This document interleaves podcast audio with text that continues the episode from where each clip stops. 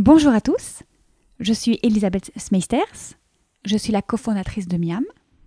Traiteur holistique, nous accompagnons les entreprises vers une alimentation saine et durable.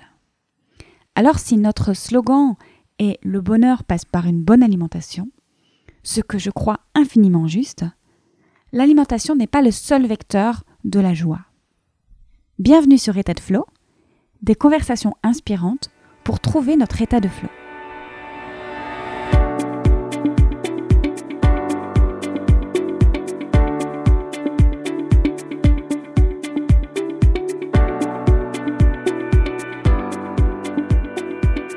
Il y a quelques semaines, je découvrais le documentaire de Brené Brown autour du courage et de la vulnérabilité, avec cette phrase forte Il n'existe pas de vulnérabilité sans courage.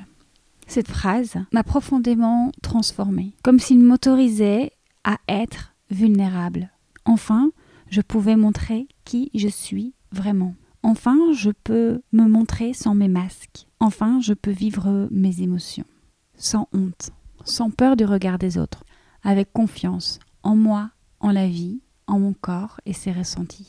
Alors quand j'ai découvert l'article de mon invité du jour dans le dernier Druides au sujet de la vulnérabilité, j'ai sauté sur l'occasion pour l'inviter au micro du podcast. Je reçois aujourd'hui l'incroyable et pétillante et rayonnante Camille Svess. Bonne écoute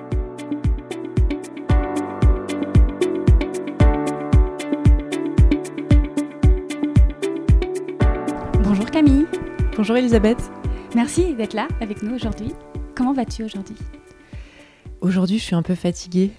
je suis à l'image du temps qui fait dehors. Euh, il pluviote et il fait gris. Et là, je me sens un peu comme ça. J'aurais envie de m'emmitoufler euh, sous mon gros pull rouge. on exprime difficilement ce qu'on ressent finalement. Euh, souvent, quand on se pose cette question, les gens répondent ça va. Mais mm. on évince un peu cette question. Mm. Oui, c'est vrai, c'est aussi une question qu'on pose euh, pour ouvrir les cercles. Enfin, pour moi, en fait, souvent, tu as raison, j'ai besoin de temps pour entrer dans cette question. En fait, comment ça va? Je pourrais passer une heure à répondre à cette question, en gros, hein. faire un peu le bilan de où j'en suis aujourd'hui. Euh, et ce que tu dis, c'est aussi euh, nos habitudes sociales, d'être dans quelque chose de très automatique, un peu du masque. je pense que ça, c'est quelque chose sur lequel on va se retrouver mais j'aime bien euh, pas trop rester dans ce masque. Et creuser un petit peu, c'est aussi cette écoute. La personne en face, il faut qu'elle soit disponible aussi pour écouter réellement, celle qui pose la question de est-ce que ça va? Ouais, c'est vrai, c'est vrai, t'as raison. Souvent, c'est entre deux portes. Ouais. Mm. Tu crées des opportunités justement dans tes cercles de se délester, est-ce qu'on peut dire ça? De déposer? Oui, exactement. Euh, les cercles, c'est des ce sont des espaces où les femmes peuvent vraiment euh, déposer les choses qu'elles ont plus envie de porter. En fait, souvent, on arrive avec la sensation de, de devoir tenir dans notre vie, de, de, de, porter pour les autres, de porter. Ben moi, j'accueille beaucoup de femmes qui sont euh, trentenaires, quarantenaires, euh, qui ont des enfants, euh, qui, qui, ont un job, un mari, et du coup qui, qui portent beaucoup. Et arriver dans les cercles, c'est aussi savoir qu'il y a un endroit où je vais pouvoir laisser de côté tous ces rôles et je vais pouvoir vraiment me connecter à moi, en fait. Euh, il y a ce processus-là de euh, avoir des témoins pour raconter une partie de son histoire qui fait que euh, je sais que je suis pas, j'ai plus besoin de le porter en fait, en quelque sorte. Et on retourne plus léger? Oui, pour moi c'est vraiment une sorte d'écologie intérieure, hein, de régulièrement aller dans des endroits où je vais déposer ce dont je n'ai plus envie, savoir qu'il y a des femmes qui vont entendre ça et en même temps prendre un temps pour me connecter à moi, ralentir, m'écouter. Parce que tu parles d'écoute, euh, bien sûr, c'est à propos d'écouter l'autre, mais bon, je pense que ça va avec euh, l'écoute de soi, en fait, hein, pour pouvoir écouter l'autre. Ou, enfin, donc, euh, c'est aussi des espaces où je vais pouvoir me donner de l'écoute à moi-même. Mm. Il y a aussi cette idée de sécurité, de lieu que tu permets en sécurité sans le jugement des autres Oui, il y a en fait un certain nombre de règles dans ces espaces qui permettent de se sentir en sécurité. Euh, le fait que, euh, par exemple, je sais que si je dis quelque chose, personne va me faire un commentaire dessus. Personne va me donner son avis, personne va m'en reparler. Euh, je sais que vraiment ma parole, elle est comme, voilà, comme si je la déposais sous une, si je la plantais dans la terre ou je sais pas, et que du coup, Euh, je peux m'autoriser vraiment à dire des choses parce que personne va faire de, commentaires. Donc ça, déjà, ça apporte beaucoup de sécurité. Euh, ensuite, on vient dans cet espace, dans ces espaces avec quand même de la bienveillance. Euh, donc c'est quand même un, je dirais, parfois c'est posé comme une règle, parfois c'est un implicite, mais c'est vrai que on vient avec l'envie de se sentir accueilli et du coup, ben pour ça, je sais que j'ai besoin moi d'être capable d'accueillir les autres. Donc on essaye de faire sans le jugement.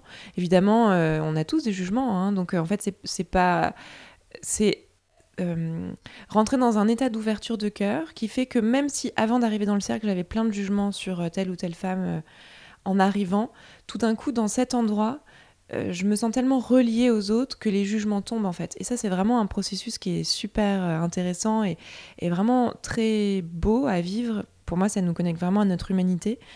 Euh, il y a forcément dans un, dans un cercle ou dans un groupe des gens qui vont réveiller mon jugement. Mais le processus dans lequel on, par lequel on communique et l'invitation aussi qu'amène celui ou celle qui, qui dirige ce cercle, fait que euh, ça tombe. Et je peux voir vraiment l'autre dans justement toute sa vulnérabilité ou dans ce qu'il a de plus, euh, de plus humain, en fait. Et du coup, je me connecte à lui au-delà de, de l'apparence qui peut parfois déranger. Ben, la vulnérabilité, on va y revenir dans un instant. J'en profite d'abord pour faire un, un, lien. On pourrait penser, mais pourquoi est-ce que je ne me suffirais pas à juste écrire ce que je ressens dans mon journal intime? Mm eh bien certainement que la différence, c'est justement ce côté où on se relie aux autres, qui fait que c'est un effet plus-plus. Oui, en fait, euh, pour moi, il y a vraiment le rôle de témoin qui est essentiel. Je peux euh, connaître mon histoire, savoir ce que j'ai vécu, l'écrire dans mon journal intime, et du coup être vraiment connecté à ce que je vis et à ce, voilà, et je peux avoir envie de prendre soin de moi. Euh, mais en fait, le fait de le dire face aux autres qui jouent ce rôle de témoin, ça a deux, euh, effets. Le premier, c'est que euh, je suis regardée en étant dans cet endroit, là où je suis dans ma vie aujourd'hui, je suis à ma place de femme, et il y a autour de moi des hommes et des femmes, ou que des femmes qui vont regarder que je suis à cette place-là.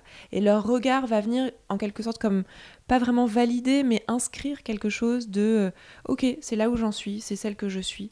Et donc c'est très euh, soutenant en fait d'avoir ce regard.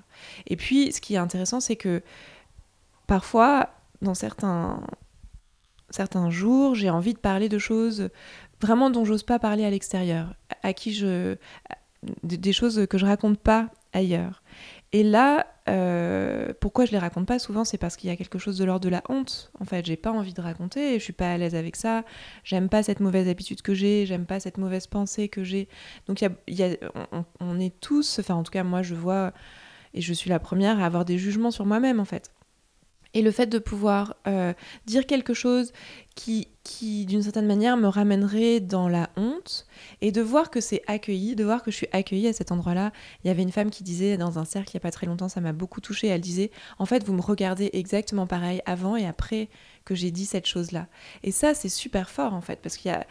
Euh, la honte, c'est aussi un, alors est-ce que c'est vraiment une émotion, est-ce que c'est un sentiment, mais en tout cas, on va, dire c'est un sentiment qui fait que j'ai peur de perdre le lien. J'ai peur que euh, si je me montre tel que je suis, l'autre va plus m'aimer ou va plus vouloir être ami avec moi ou être en lien. Et, donc en fait, le fait de pouvoir parler de ces choses dont on parle pas ailleurs et d'être accueilli, parce que c'est le principe du cercle, c'est que comme on le fait tous, bah, on s'accueille tous à ces endroits-là. Euh, c'est vraiment, ça vient alléger quelque chose de très important. Et en fait, il y a un troisième effet, puisque ça fait deux. Euh, le troisième, euh, c'est que quand il y a des choses à l'intérieur de moi avec lesquelles j'ai du mal, en fait, quand je parle de honte, c'est pas forcément euh, une grosse honte, mais quelque chose qui est inconfortable, où j'en ai marre d'être comme ça, où je, me, je, suis toujours en train de crier sur mes enfants, par exemple, j'aimerais bien que ce soit différent. c'est pas facile de vraiment être bienveillante vis-à-vis de soi en fait, de vraiment s'embrasser, de se prendre dans les bras à cet endroit-là. Alors que quand je vois quelqu'un me parler d'une difficulté qu'il a ou être dans sa vulnérabilité, spontanément, j'ai mon cœur qui s'ouvre et j'ai envie de le prendre dans les bras. J'ai envie de lui dire T'inquiète pas, je sais ce que tu traverses, moi aussi c'est pareil, je te soutiens. Il y a cet élan qui est. Enfin, moi, je, j'observe ça en ce moment, peut-être que c'est pas le cas pour tout le monde, hein, mais j'observe vraiment ce, cet élan d'humanité. Quand je vois quelqu'un dans sa vulnérabilité, j'ai envie de le prendre dans mes bras. Et du coup, le fait de le faire en cercle, le fait de partager notre vérité en cercle, ça fait que c'est plus facile aussi parce que cette bienveillance, ben, elle passe à travers les autres, en fait. Et du coup, moi, je peux m'en donner parce que je suis soutenue aussi par cet élan des autres qui me disent, mais oui, je sais ce que tu traverses, je sais, euh, euh, je vois que tu es en difficulté et je suis juste là, en fait. on a besoin de rien d'autre que quelqu'un qui, qui, nous regarde et qui nous dit, je te vois à cet endroit-là tel que tu es. Très juste. Cela m'inspire plusieurs questions et plusieurs réflexions. Peut-être qu'il y a aussi cet ordre de s'autoriser à prendre sa place dans ce cercle à dire les choses telles qu'on est sur toutes nos facettes. Oui. Euh, souvent, on a dans notre vie, enfin, moi en tout cas, longtemps j'ai eu cette sensation qu'il fallait que je trouve ma place, que je prenne ma place, que peut-être c'est quelque chose aussi plutôt du début de l'âge adulte, hein, je sais pas, mais en tout cas, euh, où, comme s'il fallait lutter pour euh, se faire sa place, se faire entendre, exister. Bon, peut-être que je parle que de moi, mais j'ai l'impression que c'était quand même, c'est quand même quelque chose qui est globalement euh, partagé. Euh, dans un cercle, en fait, on a toutes la même place ou tous la même place parce que on a tous le même temps de parole, qu'on est assis autour du cercle et que, en fait, je sais que je vais pas avoir à lutter pour me faire entendre. Je vais pas avoir à, à chercher à avoir le dernier mot, convaincre les autres, parler plus fort, euh, euh, attirer l'attention. J'ai juste besoin d'être, en fait. C'est un espace qui cultive cet état d'être. Et c'est super précieux parce qu'en fait, dans notre vie quotidienne, enfin, je dirais dans les, dans les liens euh, socialement organisés, finalement, il y a peu d'espace où on peut vraiment être tel que l'on est. Ça me parle énormément, évidemment, en tant que professeur de yin yoga. L'être mm. c'est toute la philosophie, l'instant présent, euh, mm. ne pas se soucier. Euh, ça me mm. parle beaucoup. Mm-hmm. Une autre réflexion à laquelle je, pense, c'est ces personnes qui pourraient euh, avoir une image sur les réseaux sociaux, qui viendraient dans tes cercles, comment elles peuvent gérer cette peur de casser leur image des réseaux sociaux tout en la, bah, du coup, en gardant leur place? Oui, je parle des réseaux sociaux, mais évidemment, on parle d'image globale. Euh, ben, image globale et réseaux sociaux, c'est quand même différent. Euh, parce que oui, quand je viens euh, quand, je suis dans un environnement, dans mon environnement professionnel par exemple ou familial, j'ai une image et puis quand je rentre dans un cercle, je peux m'autoriser à casser cette image. Par exemple, j'ai fait quelque chose d'intéressant. Euh, la semaine dernière, j'ai vécu un cercle mixte avec mon compagnon et je me rendais bien compte que là, c'était pas l'image, sais pas que je, je suis pas fausse face à lui, mais le fait qu'il ait son regard et qu'il soit là dans le cercle, ça, ça a changé la manière dont je me livrais. Forcément, le regard de l'autre, euh, on en est, enfin, on est en lien avec ce regard, et donc du coup, euh, bien sûr que je vais pas me montrer de la même manière face à mes amis, ma famille, les gens avec qui je travaille, mes enfants, mon conjoint et, des inconnus. Euh, après, dans le cercle, il y a vraiment ce processus de, comme tout le monde se montre tel qu'il est, ou en tout cas c'est vraiment l'invitation, et en tout cas parfois ça ne se passe pas comme ça, hein. mais normalement l'espace est fait de telle sorte, la communication est faite de telle sorte que petit à petit on se dévoile en fait. Et du coup il n'y a plus rien à tenir face au regard de l'autre. Euh, et quand tu parles des réseaux sociaux, pour moi, c'est encore un petit peu différent parce que c'est un jeu, les réseaux sociaux, c'est un jeu à. C'est un, miroir aux alouettes, quoi. Chacun y va, même si. Enfin, moi, j'ai l'impression d'avoir vachement conscience de ça. Euh, et d'essayer d'être le plus authentique possible. en même temps, c'est impossible. On est pris dans euh, ces algorithmes qui font qu'on va forcément voir des gens qui, qui, font les mêmes choses que nous. Enfin, il y a vraiment quelque chose de d'un bon nettoyage de l'ego euh, d'être sur ces réseaux sociaux. Mais je dirais que, en tout cas, moi, je j'essaye vraiment autant que possible de pas être dans une image. Donc en tant que celle qui anime le cercle, j'essaye vraiment de, jouer le jeu, vraiment d'aller dans ma vulnérabilité, ma profondeur, mon humanité. Et du coup, ça, ça désamorce aussi quelque chose. Parce que tu dis, les, femmes qui sont sur ces réseaux sociaux et qui viendraient dans un cercle, ben moi je suis aussi sur Instagram notamment et dans le cercle je suis euh, telle que je suis en fait. Donc je, je, montre aussi que c'est possible de, enfin que c'est même pas possible, que c'est vraiment l'invitation, c'est vraiment l'intérêt du cercle de tomber les masques. Si on le fait pas, on passe à côté. En fait, on peut très bien, donc on peut très bien aller dans un cercle pour écouter, en fait, pour observer. D'ailleurs, moi je le vois, il y a des femmes qui font ça, qui viennent et qui restent en surface, ou des femmes qui ont envie de dire, mais on sent qu'il y a une telle pudeur, que en fait euh, c'est pas possible c'est pas ou alors c'est un apprentissage d'aller dans cet endroit où je vais pas rester à la surface mais je vais vraiment je vais dire des choses qui m'impliquent en fait Bon, tu as dit qu'on attendait pour parler de la vulnérabilité, mais je vais quand même citer du coup Brené Brown, là, qui est un peu l'experte américaine de ça, qui dit euh, euh, être vulnérable, c'est pas tout dire, c'est ça se mesure au courage qu'il faut pour dire ce que j'ai à dire, en fait. Et c'est ça, c'est peut-être qu'il y a certaines femmes pour qui juste livrer une toute petite chose, ça demande déjà énormément de courage, et on le sent dans leur, euh, dans leur partage, dans leur témoignage, on sent qu'elles s'ouvrent. Et c'est moi, ce qui m'intéresse, c'est ce processus d'ouverture. C'est pas est-ce que je suis capable de livrer euh, les pires choses que j'ai vécues dans ma vie. Euh, c'est pareil, j'ai entendu une femme récemment dans un cercle livrer des choses très difficiles, avec beaucoup de froideur, en fait, avec beaucoup de détachement. et je pense que c'était nécessaire pour elle. Et c'est comme si elle avait compris que c'était le jeu, qu'elle avait envie de jouer le jeu, mais finalement c'était trop lourd ce qu'elle avait livré et elle n'a pas réussi à s'ouvrir. Pour moi, ce qui m'intéresse, c'est ce processus de euh, quand j'ose dire quelque chose qui me demande un peu de courage, euh, je fais un pas de plus vers moi et vers cette humanité. Oui, j'allais te le dire, c'est un premier pas, mmh, c'est ce qui importe le plus finalement, et il y aura un deuxième, c'est venir ouvrir une brèche, mmh. une opportunité, une lumière. Laisser la lumière passer. oui, et pour laisser la lumière passer, il faut euh, créer des brèches. Et il faut euh, aller voir les fissures, aller voir euh, les endroits où ça craque, les endroits où ça tient pas, les endroits où c'est pas confortable. Parce que la lumière, elle passe par ces endroits-là. Elle vient pas. Enfin, elle peut venir de l'émerveillement, de la béatitude, heureusement, et c'est aussi des choses à cultiver. Hein, je cultive aussi ça. Mais ça vient aussi des endroits où ça craque. Mais parlons-en de la vulnérabilité. Dans le dernier druide déesse, tu la détermines comme ceci. Tu dis que nous sommes tous vulnérables, c'est-à-dire ouverts à la possibilité de ressentir, d'être touchés, blessés par l'autre et ballottés par la vie. Et finalement, qu'on a tous mis une protection autour de nous, tu parles de masque à l'instant, et mais que ce sont finalement des, remparts de châteaux de sable. donc euh, déjà, comment, euh, toi, donc on peut peut-être redéfinir un petit peu euh, la, la vulnérabilité, c'est quand même différent de la faiblesse. Oui, c'est déjà le premier, Brené Brown elle dit, c'est le premier mythe euh, qu'il faut faire tomber. Euh, c'est pour ça qu'on n'a pas envie d'être vulnérable, parce que quand on se sent vulnérable, on se sent dans cette possibilité d'être blessé par l'autre, c'est très inconfortable, et du coup on croit que c'est de la faiblesse. On nous a appris, en tant qu'enfant, on dit aux enfants, euh, mais non, euh, ça vaut pas le coup, ne te mets pas en colère, euh, mais non, arrête de pleurer. Et donc dès qu'un enfant vit une émotion, on lui dit en fait, ton émotion, tu devrais la mettre de côté pour être euh, aimable, pour faire partie de cette famille, ou en tout cas pour être adulte un jour. tu verras, tu seras comme moi, tu, tu auras plus toutes ces émotions. Enfin, on va dire certaines familles. Dans certaines familles, c'est comme ça. J'espère que c'est plus trop comme ça, mais, mais en tout cas, bon, voilà, beaucoup de gens ont grandi avec ces messages. Donc, cette, cette vulnérabilité, c'est euh, accepter d'être vivant, en fait. On l'est tous, bien sûr, vulnérables, on est tous touchés à plein de moments. Mais si je me raconte que dans cet endroit-là, en fait, quand je suis vulnérable, je me sens fragile. C'est pas, c'est pas, je vais pas dire quand je me sens vulnérable, quand je le suis vraiment, je me sens pas puissante. Je me sens fragile. Mais c'est justement parce que j'accepte de rester dans cette fragilité parce que j'accepte que oui, je suis fragile, parce qu'en fait, je suis en lien, je suis un être de relation.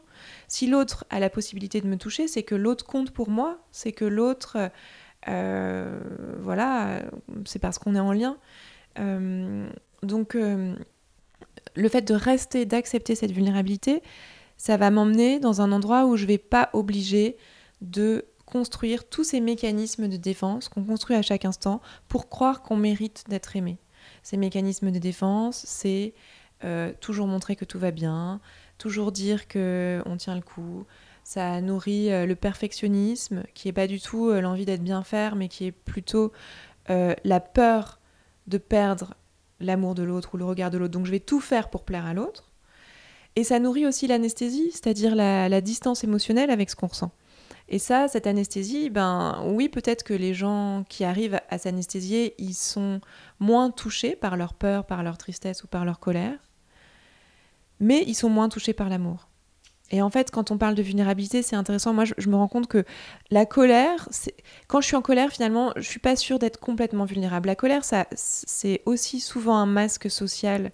Moi, je travaille euh, beaucoup dans les entreprises. Euh, en tant que formatrice sur euh, cette gestion des émotions et ce genre de sujet. Et je vois qu'en fait, les gens, souvent la colère, c'est un, mécanisme aussi de défense qui permet de dire que ça va pas, mais de pas aller voir les vrais, enfin pas les vrais, mais les autres émotions qui sont derrière, qui sont la peur et la tristesse en fait.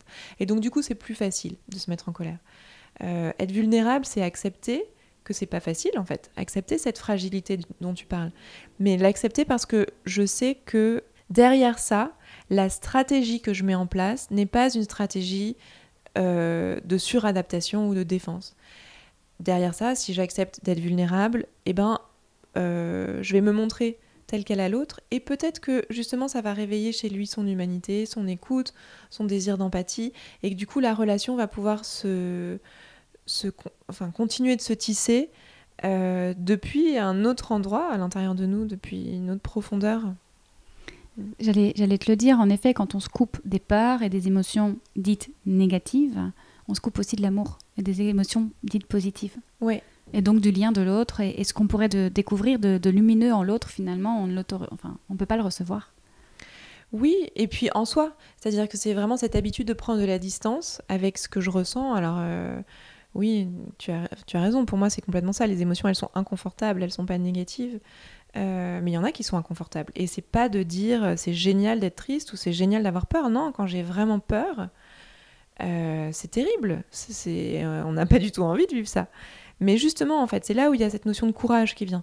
Si j'ai le courage de rester là, alors il se passe quelque chose. Mais il faut, il faut rester dans cet endroit où, c'est pas confortable et expérimenter. Et pas tout de suite chercher à, hop, dire non, non, mais finalement ça va et je mets derrière moi ce que je ressens. Parce qu'en fait, c'est vraiment cette histoire de la, de la fêlure dont on parlait tout à l'heure. C'est à l'endroit où quelque chose s'écroule en moi que je suis le plus proche de, qui je suis, de mon être, de celle que je suis, au-delà de tout ce que j'ai construit, au-delà de toutes ces définitions, de toutes ces croyances euh, que j'ai sur moi ou sur le monde ou sur la relation.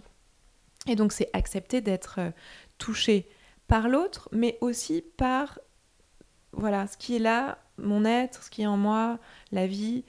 Euh, et c'est quand ça craque que c'est possible, je répète. c'est cette idée aussi de confiance du coup en la vie, au processus qu'on est en train de traverser pour ce qui va nous amener.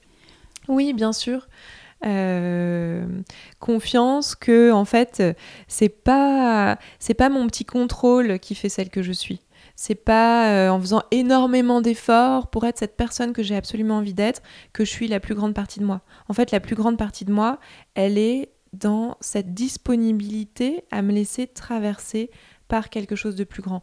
On peut dire euh, mon être profond, mon âme, euh, le divin, euh, le, vivant, enfin chacun met les mots qu'il veut derrière, peu importe, mais en tout cas, c'est sûrement pas mon, ma petite personnalité qui tient avec sa volonté qui est la partie de moi la plus intéressante. C'est voilà, celle que je suis, la beaucoup plus grande à l'intérieur de moi. Comment je fais de la place pour cette partie de moi beaucoup plus grande? Bah, je fais de la place en étant disponible en fait à ce qu'elle me montre et à ce que des choses du coup me touchent. Finalement, cette, cette vulnérabilité est empêchée par le besoin de contrôle. Tu as dit ce mot contrôle. On veut contrôler. Aujourd'hui, on est dans une société où on essaie de contrôler euh, les femmes, la nature. Enfin, on contrôle euh, son quotidien, son agenda. Et, mm. et ce serait l'inverse.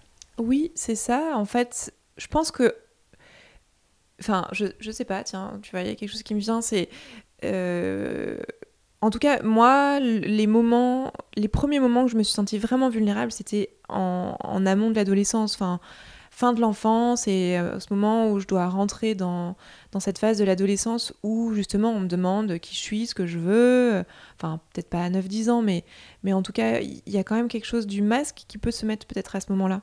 Parce que euh, je pense qu'en tant qu'enfant, on est tout le temps touché. On est tout le temps dans cet état de vulnérabilité, mais aussi de lien avec son être. Et petit à petit, on se rend compte que c'est pas tenable en fait, c'est pas possible dans le monde dans lequel on vit parce qu'il n'y a pas la place pour ça. Donc du coup, on doit commencer à contrôler. Je vois les livres là, contrôler son alimentation, contrôler la manière dont on s'habille, contrôler ce qu'on a envie. Et donc on contrôle pour justement parce que cette vulnérabilité, elle est, pas gérable dans le monde dans lequel on vit. C'est pour ça qu'il y a des espaces pour l'expérimenter. Parce que si à chaque instant, euh, quand je sors dans la rue, je me sens euh, dans cette ouverture de cœur, parce que c'est bien de ça dont il s'agit, dans cette ouverture de cœur et que je vais voir quelqu'un dans la rue qui, veut, qui a l'air de pas aller bien, que je vois quelqu'un d'agressif qui se colle à moi dans le métro, enfin, je sais pas, je, je, peux pas tenir en fait. On a besoin de mettre cette carapace. Le problème, c'est qu'à un moment, elle devient encombrante et qu'on n'arrive même plus à l'enlever avec les gens qu'on aime. Donc, ce, ces espaces, pour connecter à sa vulnérabilité, c'est vraiment pour moi cette voilà, cette habitude de dire ok, je la dépose mon armure, mais je peux la remettre. J'ai besoin de la remettre quand je vais devoir euh, euh, affronter un quotidien professionnel pas facile, quand je vais devoir plaire, quand je vais devoir me vendre, quand je vais devoir, je sais pas. Il y a des moments où j'ai besoin de la mettre, mais si je sais pas l'enlever, ça devient emprisonnant, quoi. Hmm. Hmm. Puis il y a une autre chose, je pense, à laquelle on peut faire attention et on doit faire attention. On parlait tout à l'heure euh, du jugement éventuel des autres. Il y a notre propre jugement. Oui. Je pense que c'est important de revenir dessus et de d'abord ne pas se juger soi. Et que finalement, le regard des autres, c'est notre propre regard. Oui, bien sûr. Euh, c'est plus je me juge, moi, plus je vais avoir peur du regard de l'autre. Hein, parce qu'en fait, euh, c'est ce que je raconte. Dans, dans, dans, ces cercles, dans ces espaces, on expérimente vraiment ça. C'est-à-dire qu'en fait, quand je me montre tel que je suis, je reçois que de la bienveillance de la part de l'autre. C'est moi qui ai du mal à aimer ces parties-là de moi qui correspondent pas à l'idéal que j'ai de ce que je devrais être, en fait. Et du coup, c'est euh, euh, enfin ça se cultive aussi cette bienveillance vis-à-vis de soi c'est pas facile hein. moi je trouve ça vraiment pas facile d'être euh, finalement d'être dans cet amour inconditionnel dans lequel on peut être voilà pour ses enfants pour les gens qu'on aime peut-être pour ses enfants c'est plus facile, mais ou pour les gens ponctuellement comme ça dans un espace de cercle, mais de l'être pour soi euh, et de le recevoir, c'est-à-dire que ok, je peux vraiment cultiver cette posture de euh, cette ouverture de cœur, je suis prête à être bienveillante vis-à-vis de moi, donc je peux me dire ok je te regarde Camille avec bienveillance. Mais il faut que l'autre partie celle qui accueille soit capable d'accueillir. Peut-être ça c'est encore plus dur. Euh, je sais cultiver ma bienveillance puisque je sais l'être avec les autres. Mais la partie de moi qui est capable de la recevoir à l'intérieur, hein, cette boucle en fait qui, se boucle. Euh, ouais, je trouve que c'est pas toujours facile. Une phrase qui m'a beaucoup aidée, tu l'as citée, c'est de ce courage d'être vulnérable. Mm. Quand j'ai vu le documentaire dont tu as parlé, donc euh, les auditeurs qui nous écoutent peuvent le retrouver euh, de Brown et Brown sur le courage. Pour moi, ça a été comme un électrochoc parce que c'était comme une permission. Oui, tu peux être vulnérable parce que quand tu es vulnérable, tu es courageuse en fait. Hmm. Et d'un coup, on redonne ces lettres de noblesse oui, à cette vulnérabilité. Oui, c'est vrai. Euh, d'ailleurs, c'est ce qui...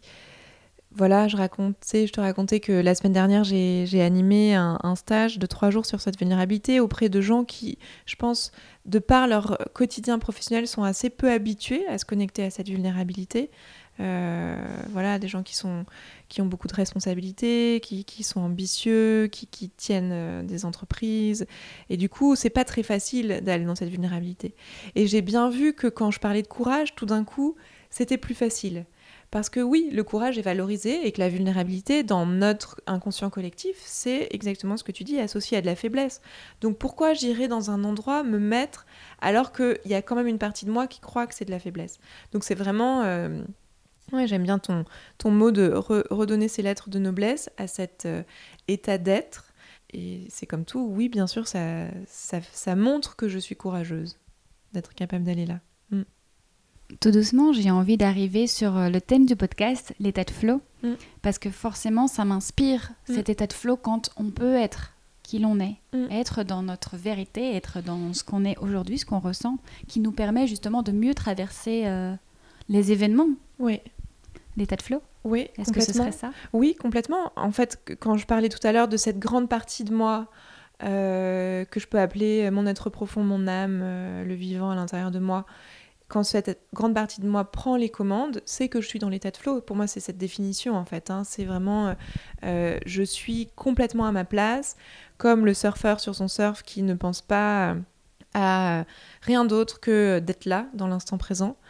Et, il y a des moments, et ça c'est aussi quelque chose qu'on cultive dans les cercles, ce moment un peu de grâce, où tout d'un coup je sens que je dis quelque chose et euh, euh, tout s'aligne, quoi. je suis surprise de ce que je dis. Je m'entends dire ma vérité, alors que deux minutes avant, j'y avais même pas pensé, en fait.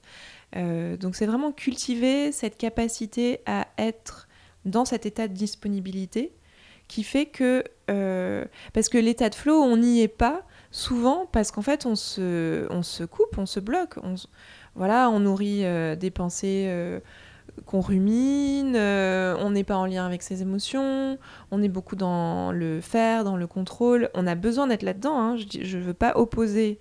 Enfin, c'est pas négatif, mais en tout cas, ça vient, ça facilite pas cet état où les choses se font à travers moi, en fait. Et moi, c'est ça qui me qui me passionne en fait. Comment être vraiment dans cet instant présent, celle que je suis à chaque instant? Bon, j'y arriverai peut-être pas toujours, sûrement pas. Mais, euh, mais en tout cas, c'est une recherche que je trouve euh, vraiment euh, motivante pour moi.